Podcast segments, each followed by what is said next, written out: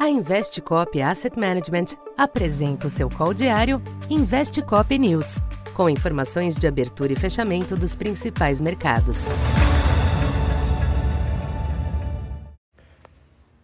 Boa tarde. Eu sou Silvio Campos Neto, economista da Tendências Consultoria, empresa parceira da Investcop. Hoje, dia 16 de outubro, falando um pouco do comportamento dos mercados nesta segunda-feira.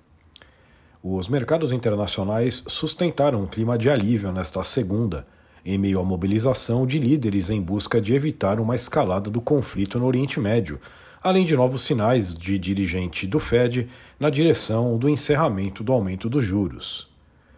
Com a redução da aversão ao risco, as bolsas em Nova York exibiram ganhos ao redor de 1%, enquanto o dólar cedeu ante a maioria das demais divisas. O petróleo recuou marginalmente mas o Brent manteve-se na faixa de 90 dólares.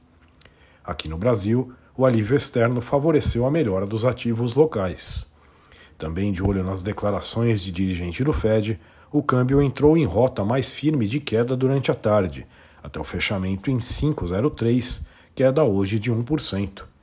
Gradativamente, a variável se reaproxima de R$ 5,00, após picos elevados na primeira semana do mês. O Ibovespa contou com os ganhos das bolsas lá fora para recuperar parte do recuo da sexta, com o índice voltando aos 116.500 pontos, hoje alta de 0,67%.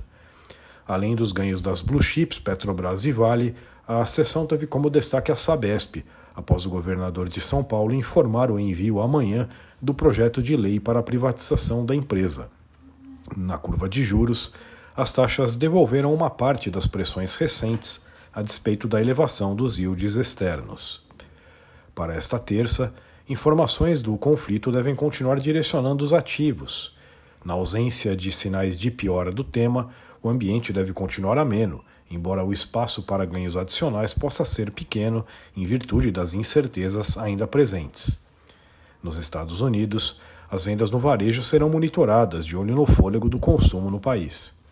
Declarações de dirigentes do Fed e a divulgação de balanços corporativos também ficam no radar, à espera da divulgação de importantes indicadores da China à noite. No Brasil, além da importância do contexto global, os investidores monitoram notícias do Congresso, com a possibilidade dos projetos de tributação de fundos serem apreciados nesta semana. Eventual travamento desta agenda pode trazer certa cautela. Então por hoje é isso. Muito obrigado e até amanhã. Essa foi mais uma edição Investe Cop News.